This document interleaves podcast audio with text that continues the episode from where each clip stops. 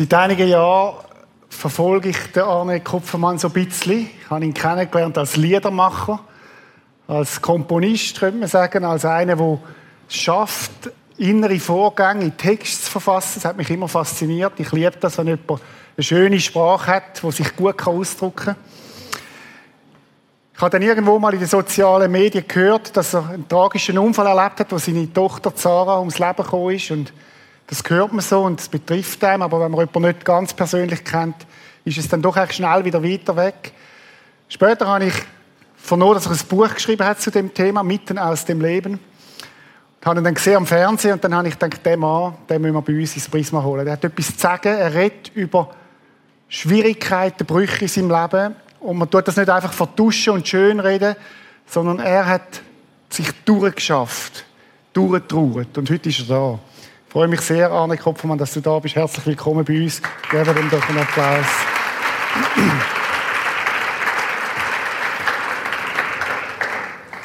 Herzlichen Dank. Arne, es ist ein Privileg, dich hier zu haben. Ich freue mich, dass das Wetter mitmacht, dass du da bist. Anne, wir steigen gleich steil ein, weil das Thema so kostbar ist und weil ich nicht viel Zeit verlieren möchte mit Smalltalk heute, sondern dass wir, dass wir einsteigen in deine, deine Geschichte. Du schreibst in deinem Buch Mitten aus dem Leben. Liebe Freunde, heute Morgen haben wir drei und Tante Marem von unserer kleinen Sarah Abschied genommen. Ganz sanft hat ihr Herz aufgehört zu schlagen. Der Friede Gottes, welcher höher ist als alle Vernunft, bewahre unsere Herzen und Sinne in Jesus Christus. Bitte hört nicht auf, für uns zu beten. Arne, Anja und Tim am 13.09.14. Arne, was ist passiert? Das war vor sieben Jahren im September. Wir waren im Sommerurlaub an der Ostseeküste in Norddeutschland. Wir wollten den Hansapark besuchen, waren anderthalb Kilometer vom Ziel. An einer bestimmten Stelle hat uns das Navi anders abgeführt, als wir es erwartet haben. Wir hätten einfach nur geradeaus fahren müssen und wären angekommen. Ich bin auf eine Vorfahrtsstraße an, eingebogen und habe das Taxi nicht gesehen, was von links kam. Wir sind auf die maximal dümmste Art und Weise miteinander kollidiert, die man sich vorstellen kann. Und vermutlich war Sarah, die hinter mir, ich war am Steuer, hinter mir saß sofort tot. Wir haben dann noch zehn Tage auf der Intensivstation in Lübeck verbracht zwischen Hoffen und Bangen, Beten und irgendwann auch Loslassen. Und nach zehn Tagen sind die Geräte dann abgestellt worden.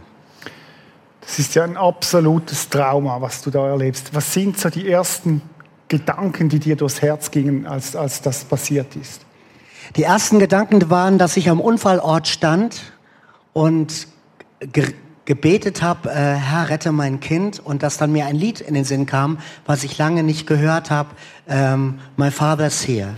Hm. Ähm, das hat mich in dem ersten Moment wirklich beschäftigt und ich habe das in dem ersten Moment so wie ein, eine Zusage Gottes genommen, hallo, ich bin hier als dein Vater im Himmel und ich kümmere mich um dich. Mittlerweile glaube ich, dass ich das Lied im Kopf hören musste, um zu wissen, dass es Sarah von der ersten Sekunde an gut ging.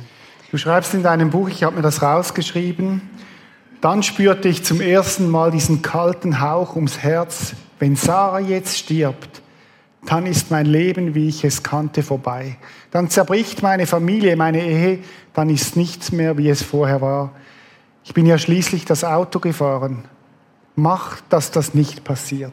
Und das war dann der zweite Gedanke und die beiden haben sich auch ein bisschen abgewechselt. Es war einerseits dieses Empfinden auf der Intensivstation, dass wir eine ganz intensive Atmosphäre hatten. Ich habe zum Teil stundenlang am Bett meiner Tochter Gitarre gespielt und wir haben natürlich hier vorgelesen und wir haben auch gebetet und natürlich haben wir bis zum letzten Moment auch unsere Freunde gebeten, um ein Wunder zu bitten. Wie würde man für seine Tochter nicht um das Unmögliche bitten? Haben auch sogar die Ärzte gefragt, wenn Sie gläubig wären, wofür würden Sie jetzt im Moment beten? Mhm. Und äh, die haben dann erstmal geschluckt und haben es dann auch äh, gesagt, so, so nahbar, wie sie sich selber zeigen konnten. Und das war die eine Seite. Und die andere Seite war aber auch, da war dieses, äh, diese Ahnung des kalten Grauens, die uns da schon durchzogen hat und die mich als Fahrer natürlich auch nochmal mehr durchzogen hat. Kommen wir gleich noch drauf. Gibt es diesen Moment, wo du realisiert hast, jetzt ist Sarah weg? Ja, Aber das kommt in Zügen, das kommt nicht von einem Moment zum nächsten. Das war, das war dieses Gefühl, am dritten, vierten, fünften, sechsten, siebten Tag immer noch dieses Mädchen da an Schläuchen liegen zu sehen und die Hand zu halten und zu wissen, wir beten und wir machen das schon, weil wir auch glauben, dass wir einen Gott haben, der wundersame Dinge tun kann. Aber vermutlich ist es das nicht. Vermutlich müssen wir loslassen. Und äh, das, das war dann, das war so ein erster Moment, der Moment, in dem wir dann am Bett gesungen haben und die Geräte ausgestellt haben. Und das Krankenhaus hat einen sehr würdevollen Moment zugelassen, was, was sehr mhm. kostbar für uns war. Zum Teil sind von der Intensivstation noch Krankenschwestern und Krankenpfleger mhm. gekommen und haben selber selbstständig danach noch von ihr Abschied nehmen wollen. Mir macht das immer noch ein Kloß im Hals, wenn ich dran denke, weil sie gespürt haben, diese zehn Tage waren besonders. Und in dem Krankenbericht, wenn ich das kurz noch sagen darf, stand am Ende, Anfang des Jahres, also ein paar Monate später, die Familie ist sehr gläubig und hat darin Kraft gefunden. Das war die eine Seite. Als ich dein Buch gelesen habe, es ging mir wirklich unter die Haut, hat mich auch äh, Tränen äh, gekostet oder, oder vielleicht auch gute Tränen. Ist mir etwas aufgefallen, der Moment, du mit Sarah alleine im Krankenzimmer, das waren irgendwie auch heilige Momente, kam es mir entgegen.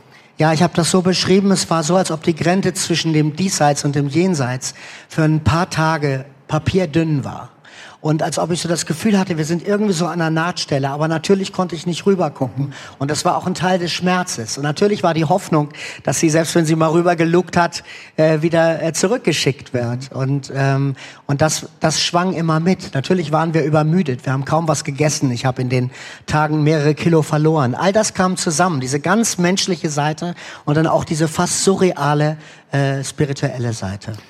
Jetzt so ein Erlebnis ist ein Trauma, keine Frage. Du hast, schreibst in deinem Buch, ich habe mich entschieden, meiner Trauer in die Augen zu sehen und nicht sie zu unterdrücken. Was, was hieß das oder was heißt das? Das hieß, dass ich als ein Mensch, als ein Künstler, der oft vor Menschen steht und auf einer Bühne bin und mein Herz auf der Zunge trage, das öffentlich machen musste. Dass meine Form der Trauer war, äh, laut zu sprechen und das und den Menschen damit auch eine Stimme zu geben, die so nach innen Trauerer sind und das selber nicht können. Ähm, das hat natürlich Spannung mit sich gebracht. Ein Teil des Prozesses war, dass ich mich sehr früh, was für uns Männer eher mal ungewöhnlich ist, entschlossen habe, eine zwei Jahre, zweijährige Therapie zu machen, eine Traumatherapie zu machen. Diese Zeit hat mir wahnsinnig gut getan, gerade in den ersten Kämpfen, die auch unsere Ehe betroffen haben. Du bist eher extrovertiert. Ich gehe jetzt mal davon aus, deine Frau hat es anders getrauert als du. Genau, das ist übrigens ganz, ganz typisch für trauernde äh, Beziehungskonstellationen, dass der eine nach innen trauert, der andere nach außen. Der eine geht arbeiten, um sich verlustfreie Räume zu schaffen. Der andere geht arbeiten und nimmt seine Trauer mitten hinein. Der eine möchte am liebsten sein Leben hinter sich lassen, weil nichts mehr so ist, wie es mal war, während der andere krampfhaft versucht, auf den Scherben seines Lebens das Beziehungshaus aufrechtzuerhalten und neu aufzubauen. Man weiß auch, dass viele Ehen auseinandergehen, wenn sie ein Kind verlieren. Ich, ich glaube 70 oder 80, 80 Prozent, ja. Kannst du etwas uns sagen, wie, wie habt ihr das gemacht miteinander? Der größte Konflikt war überhaupt das mal zu verstehen, was einem keiner vorher so richtig sagen kann. Ich habe es ehrlich gesagt vorher auch noch nicht gehört, dass das so anders ist. Von seinem Partner erwartet man, dass er von allen Menschen auf der Welt am ehesten verstehen kann, wie es mir geht.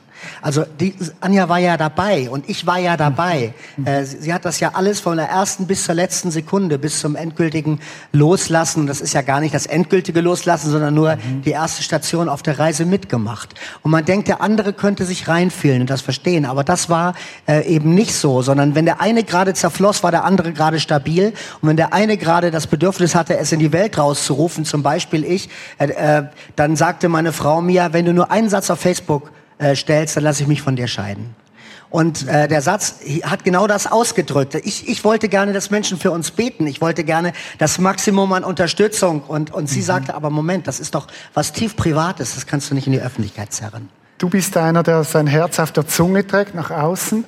Aber gab es nicht auch die Momente, wo du sagst, jetzt muss ich das ganz alleine für mich durchgehen? Ja, das war so unter anderem, als mein Therapeut mir gesagt hat, Herr Kopfermann, ähm, Ihre Familienkonstellation hatte zwei Achsen. Das eine, die eine Achse waren Sie und Ihre Tochter und die andere Achse sind Ihr Sohn und Ihre Frau. Und wenn jetzt eine Achse zerbrochen ist, ist das Auto nicht mehr fahrtüchtig. Das ist ein Wrack. Und deswegen wirft sich Ihr Sohn jetzt zwangsläufig auf die eine Achse, die noch intakt ist. Äh, das ist die Beziehung zu seiner Mutter. Und Sie müssen das aushalten, dass Sie gerade wie entkoppelt sind, wie das dritte Rad am Wagen. Ich kann Ihnen noch nicht sagen, ob Ihre Ehe das überleben wird und Ihre Familie. Ich kann Ihnen nur sagen, Sie werden einen langen Atem brauchen. Was ihr gemerkt habt in der Ehe ist ja auch sonst so, jeder trauert anders. Es gibt ja nicht ein richtiges Trauern. Genau. Arne, eine Frage, da war ja auch noch die Schuldfrage. Ich meine, du bist gefahren mit dem Auto. Wie gingst du damit um? Es hatte auch wieder unterschiedliche Stufen. Nach neun Monaten kam der Schrieb von der Staatsanwältin aus Lübeck, der ungefähr diesen Wortlaut hatte. Vermutlich hat sich der Beklagte Arne Eckart Kopfermann der fahrlässigen Tötung seiner Tochter Sarah Marie Kopfermann ausreichend verdächtig gemacht. Wir raten jedoch aufgrund von Paragraph so und so viel des Gesetzbuches dringend von einer weiteren Strafe ab, mhm. denn die Familie befindet sich in therapeutischer Behandlung und ist mit dem Verlust genug gestraft.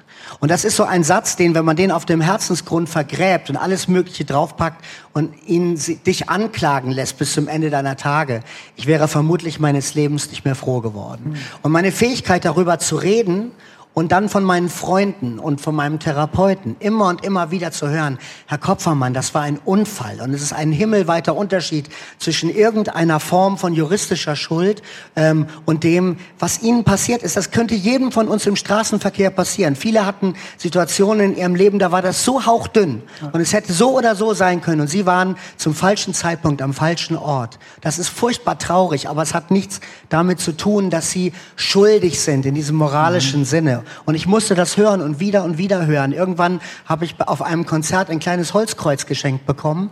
Und das, ich glaube, man nennt die Herzenschmeichler oder mhm. so. Ich bin sonst überhaupt kein Typ für so Symbole, die ich an mir trage oder so. Aber dieses Kreuz habe ich in den ersten zwei Jahren viel in meiner Hosentasche getragen und umklammert. Und wenn dann wieder so ein, so ein, so ein Würgereiz der Trauer oder der Überwältigung von so einem Gefühl kam, habe ich dieses Kreuz umklammert und gesagt, Gott, wenn das stimmt, dass du am Kreuz für mich gestorben mhm. bist, dann bist du jetzt hier und du trägst diesen Schmerz und das, was mich aufhüllt.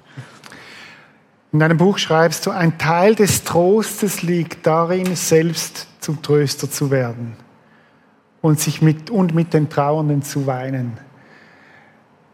Durch deine Geschichte geht ja unheimlich viel Trost aus. Also ich, ich sehe das, als ich selber gelesen habe, habe es meine Geschichte, aber, aber ich merke auch jetzt, wenn du sprichst, auch im ersten Gottesdienst, das ist ja wie ein Geheimnis. Also du, das hilft sogar auch dir als Trauernden, wenn du wieder andere trösten kannst. Sag uns was dazu. Ich würde gerne zwei Sachen sagen. Ich nehme das wahr mhm. und ich finde das sehr kostbar. Das ist etwas, was, was meinem Leben auch einen Teil von Sinn und Weitergehen gibt, dass es so ist. Mhm. Aber ich wehre mich auch gegen den Satz, unser Verlust war für etwas gut. Ja. Das war total scheiße, dass Sarah gestorben ist. Und es wird es immer bleiben. Genau. Es ist ein großer Verlust. Es ist eine Lücke. Wir sind wie amputiert.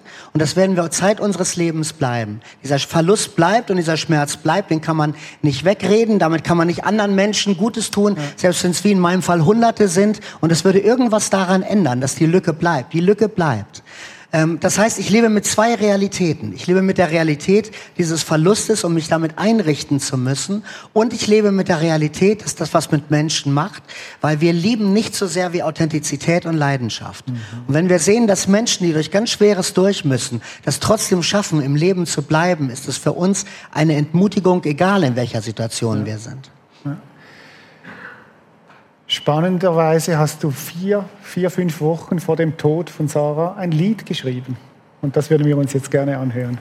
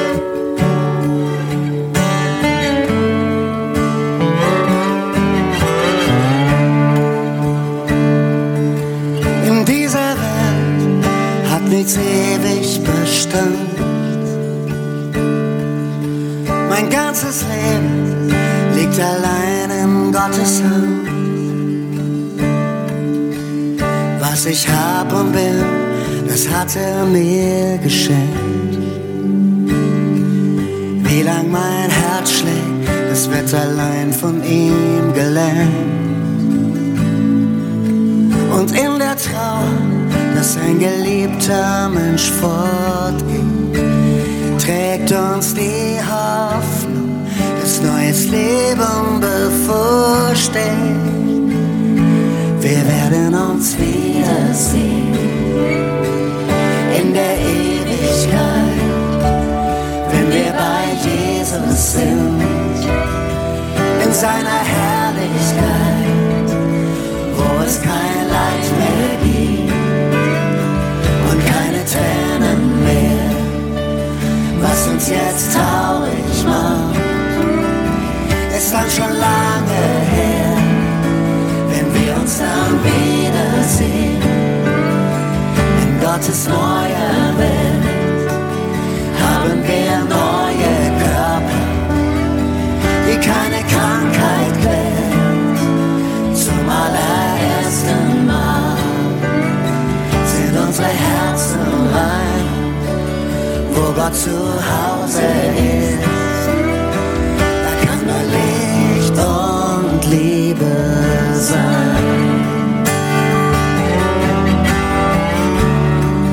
Kann nur Licht und Liebe sein.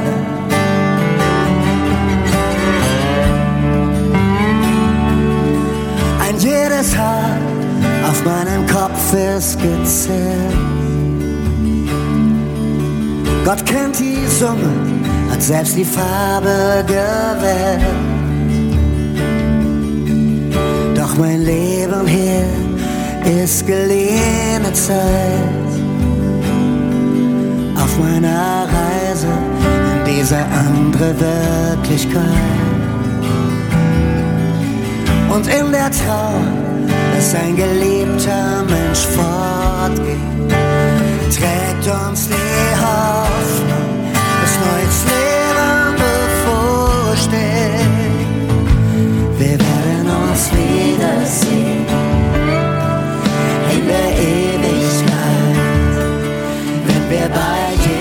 Sind, in seiner Herrlichkeit, wo es kein Leid mehr gibt und keine Tränen mehr, was uns jetzt traurig macht, ist dann schon lange her, wenn wir uns dann wiedersehen, in Gottes neue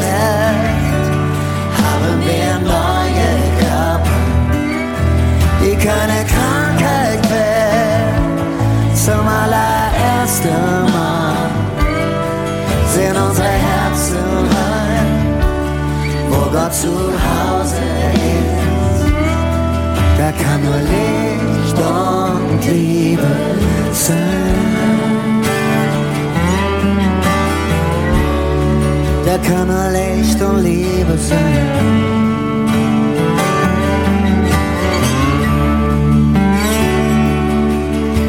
Wir werden uns wiedersehen in Gottes neuer Welt.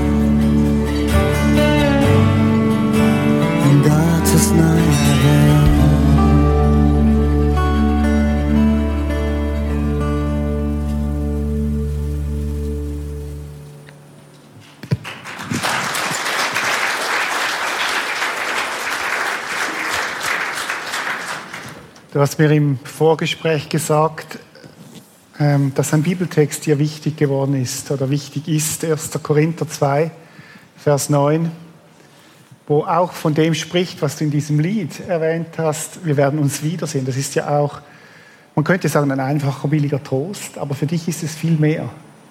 Da steht, was kein Auge jemals sah, was kein Ohr jemals hörte und was sich kein Mensch vorstellen konnte, das hält Gott für die bereit, die ihn lieben.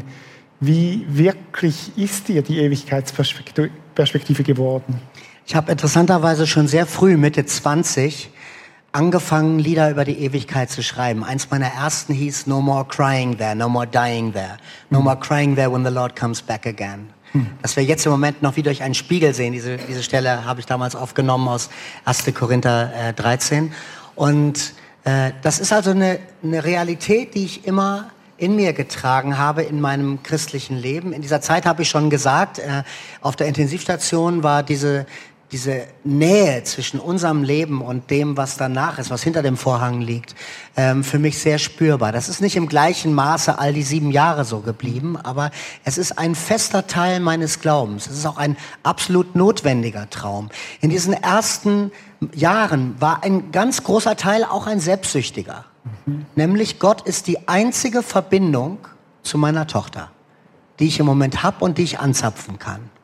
Das ist interessant, das wirkt ja erstmal komisch, ne? Also Ewigkeit ist ja für was anderes da mhm. und so. Aber es war für mich so etwas, wenn ich das nicht habe, dann bin ich noch verlorener im Orbit irgendwie. Mhm. Aber dieses Empfinden zu haben, andere Leute, die, das, die keine fromm sind, lösen das anders. Die sagen zum Beispiel, ähm, äh, sie ist irgendwie immer da, sie ist wie ein Schutzengel für mhm. mich. Wie auch immer das funktioniert. Das war nie mein Empfinden. Ich hatte nie das Empfinden, dass Sarah mein Schutzengel ist. Mhm. Aber ich hatte dieses Empfinden, Gott ist da und er schlägt diese Brücke. Deswegen habe ich am Anfang auch gebetet, Herr, ähm, umarme mein Kind für mich an meiner Stelle jetzt. Ähm, und und seitdem ist das so. Seitdem habe ich immer wieder Songs geschrieben. Einen zum Beispiel vor zwei, drei Jahren, wenn ich nur einen Moment in seine Augen sehen könnte. Einen, einen Moment in diese göttlichen Augen voller Liebe gucken könnte. Ich würde mich total verlieren darin. Was mich beeindruckt, Arne, und was ich auch wirklich stark finde, ist, dass du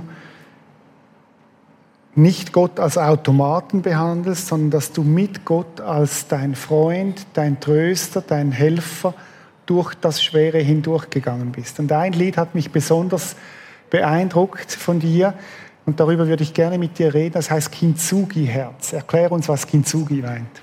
Ja, ich weiß nicht, wie viele von euch diese Kunstform kennen. Ich glaube, ein Monarch im 15. Jahrhundert aus dem japanischen Kaiserreich hatte eine wertvolle Keramik zerbrochen und er hat den Kunsthandwerkern am Hof den Auftrag gegeben, diese Keramik heil zu machen. Aber nicht auf die Art und Weise, wie heute ein Kunsthandwerker versuchen würde, das Ding so zu machen, dass es wieder wie neu aussieht, dass man die Brüche überhaupt nicht sehen kann. Erstmal alles schön zugekittet und dann nochmal einen neuen Lack drüber, dass man nicht sieht. Er hat gesagt, nein, das will ich nicht.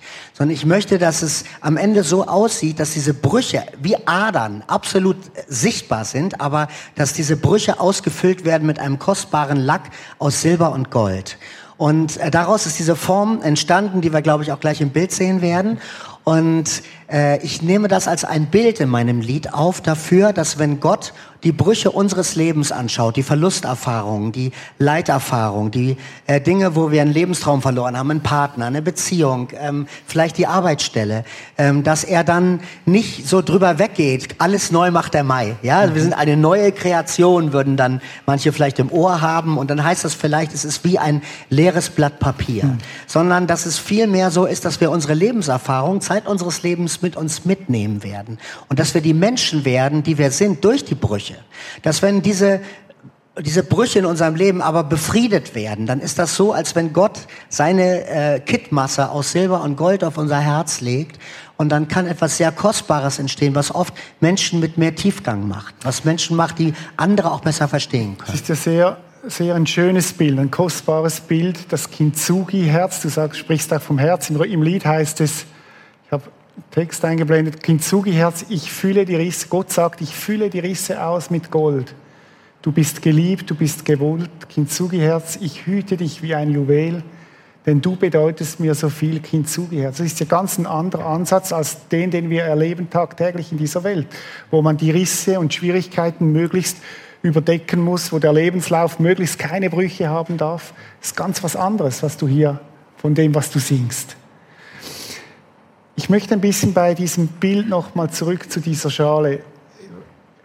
Hilf uns ein bisschen zu verstehen, wenn die Bruchstücke des Lebens da sind, wie kommt da Gott hinein? Das sind ganz unterschiedliche Phasen. Es wird eine Phase der Klage geben.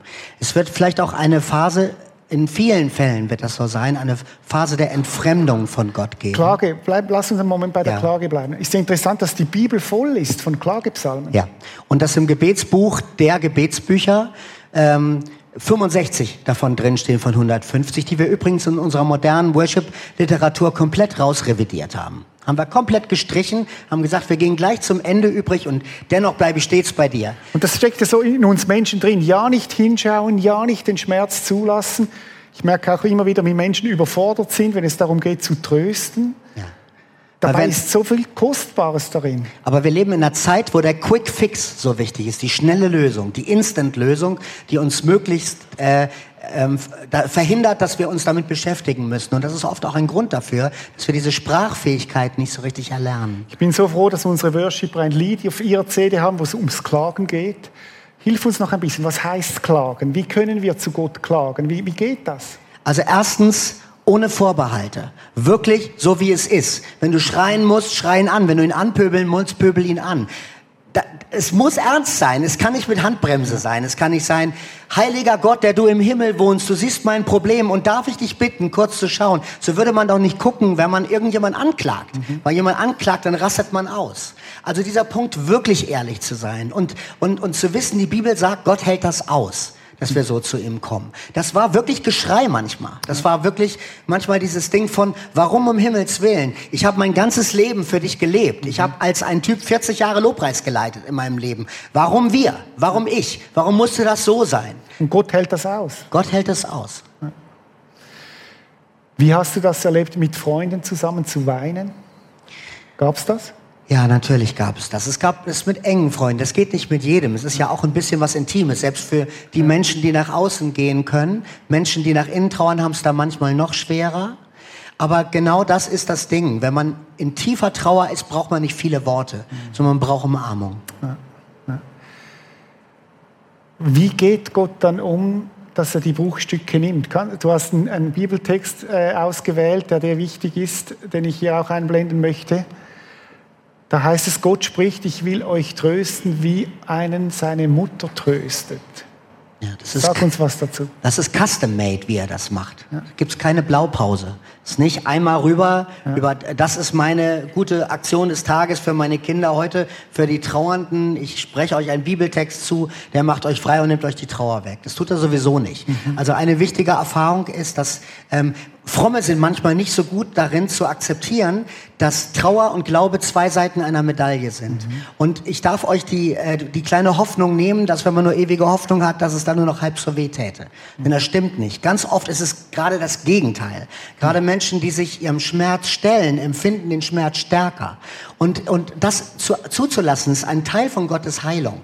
Weil wenn wir den Schmerz zulassen können, dann ist das ein, ein Teil des Umgangs. Ich fand es aber sehr interessant, äh, jemand in meinem direkten Umfeld hat es mir mal so beschrieben, hat gesagt, Arne, für mich ist Trauer wie eine Regentonne, die sich beharrlich mit Wasser füllt. Und immer habe ich den Deckel drauf. Und wenn ich das Gefühl habe, dass das Wasser fast überläuft, dann suche ich mir den ruhigsten Ort, den ich finden kann, hebe den Deckel und lasse gerade so viel Wasser raus, ähm, dass äh, der Deckel wieder schließt. Und ich weiß, dass ich viel unterm Deckel halte, aber weißt du, es ist die einzige Möglichkeit, die ich im Moment habe, mit meiner Trauer umzugehen, ohne daran zu zerbrechen. Hätte man mich vor 2014 gefragt, ob das ein weiser Rat ist, hätte ich gesagt, nee, nie im Leben. Es kann ja nicht gesund sein, dass man was unterm Deckel hält. Mittlerweile würde ich sagen, dieserjenige, der auch mehr nach innen trauert, hat etwas super Kluges gesagt, weil ihn der Schmerz sowieso sein ganzes Leben begleiten wird. Und weil er einen Modus vivendi findet, eine Art damit umzugehen, der Trauer so und so viel Platz zu geben. Das ist für mich alles auch ein Prozess dessen, was du sagst. Wie macht Gott das? Wie spricht er rein? Er spricht in die Zeiten, er spricht durch Worte, er spricht durch, ähm, durch Berührungen, er spricht dadurch, ähm, dass ich das Empfinden habe, er geht mir nach. Vielleicht ein bis- bisschen äh, provokante Frage. Nervt es dich manchmal auch, wenn Christen sofort schnell darüber gehen, weil immer alles aufgehen sollte? Zehn auf zehn, das macht mich richtig sauer. Geht mir auch so. Aushalten, miteinander dran sein. Äh, meine Frage, wie hat sich dein Bild über Gott verändert? Auch da gab es wieder unterschiedliche Phasen. Äh, Ich habe in dem Lied Du weißt, äh, was im Buch steht und auch auf der CD, äh, das ein bisschen geschrieben. Du warst für mich ein Vater. Ähm, dann wurdest du ein Fremder, eine weit entfernte Liebe. Das trifft es vielleicht ganz gut. Er war immer noch eine Realität in meinem Leben, aber dieser ganz nahbare, schützende Gott, ebenso nach dem Motto Reizreaktionsschema, ich bete, segne mich und erweitere mein Gebiet, stehe mir bei und halte Unglück und Schmerz von mir fern und bingo, Mantrasatz funktioniert, ich bin geschützt. Ich habe das wirklich nie geglaubt im letzten, aber ich habe so ein bisschen geglaubt. So ein bisschen für die großen äh, Züge des Lebens, dass Gott über meinem Leben seine Hand hält und ich kann ja nicht tiefer fallen als seine Hand. Das heißt ja im besten Fall, es geht uns ein bisschen besser, die wir fromm sind als die anderen. Und ich glaube, das ist ganz großer Unsinn. Das ist eine Lüge. Ähm, wir leben in einer zerbrochenen Welt und wir nehmen alles mit was andere auch mitnehmen. Wir werden Corona-krank wie die anderen. Äh, wir erleben in unserem Umfeld diese Verluste und auch das Fallen, auch das Zerbrechen von Beziehungen ist, ist, ist nicht sonderlich anders mhm. als an anderen Stellen. Und in dem ähm, zu akzeptieren, dass Gott nicht immer zur Verfügung steht, dass er mal nahbar ist und mal unverfügbar bleibt und das auch ähm, sich als eine Lehre anfühlt, als eine Entkopplung manchmal anfühlt, das zu umarmen, ist eine der Erfahrungen dieser Zeit. Kintsugi-Herz. Würdest du es uns singen?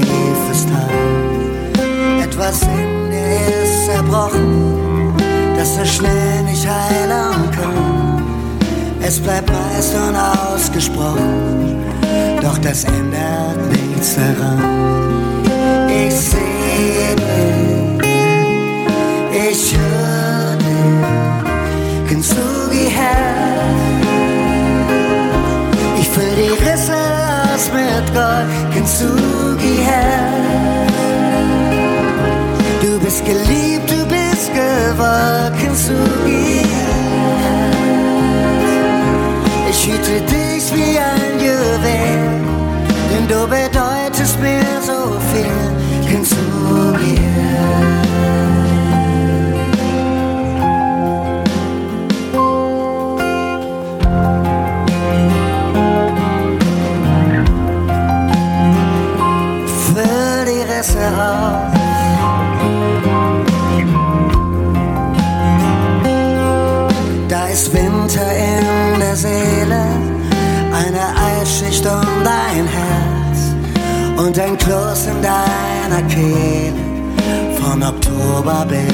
März. Dieses Leben schlägt dir Narben, manche hast du gut verhört, haben sich tief eingegraben und dein Inneres aufgewühlt. Ich sehe ich höre dich, Kintsugi Herr. Ich füll die Risse aus mit Gold, Kintsugi Herr.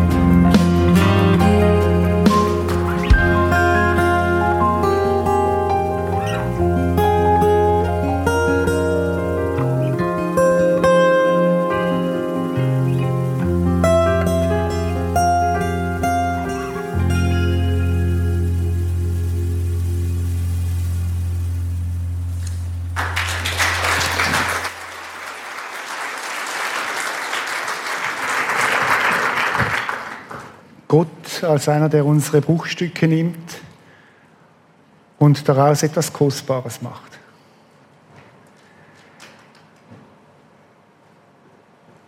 Wie bist du zu neuem Vertrauen in diesen Gott gekommen? Ich beschreibe Glaube immer als etwas, was zwei Seiten hat. Glaube ist ein Muskel.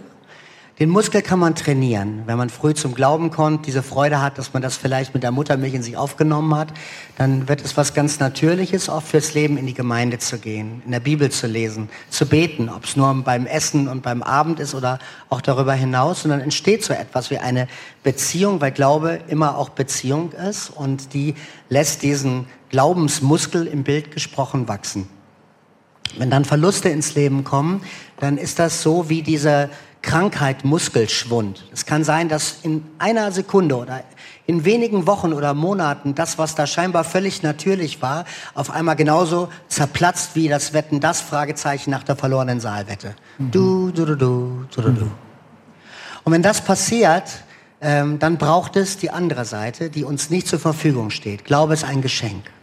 Ich habe mir am Anfang vorgestellt, weil so viele Menschen für uns gebetet haben, das haben ja viele gelesen, das, was du am Anfang vorgelesen mhm. hast, bitte hört nicht auf, für uns zu beten. Ich habe mir vorgestellt, weil das so viele sind, dass das vielleicht Gottes Art war, zu sagen, okay, ich reagiere auf, äh, auf diese Gebete und deswegen lasse ich euch dieses Zutrauen nicht verlieren, was wir buchstäblich keine Sekunde verloren haben äh, in diesen, diesen Jahren.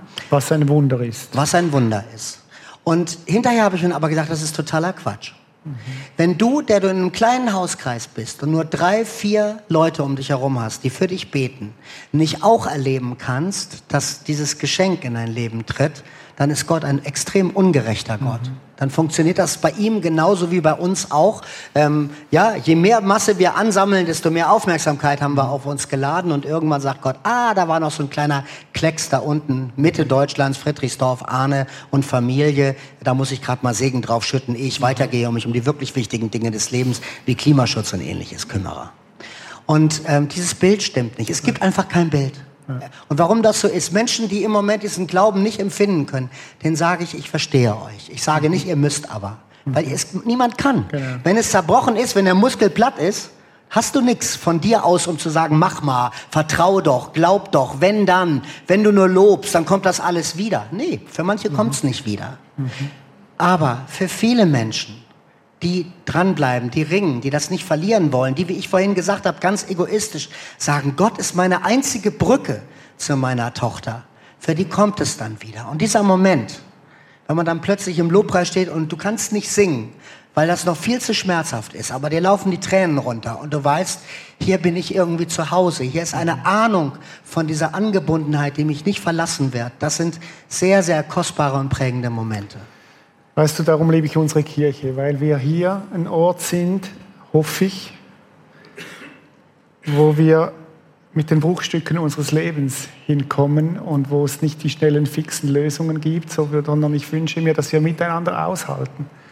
Und manchmal gibt es auch Fürglaube, wie es Fürbitte gibt, wo andere für einen glauben und da sind.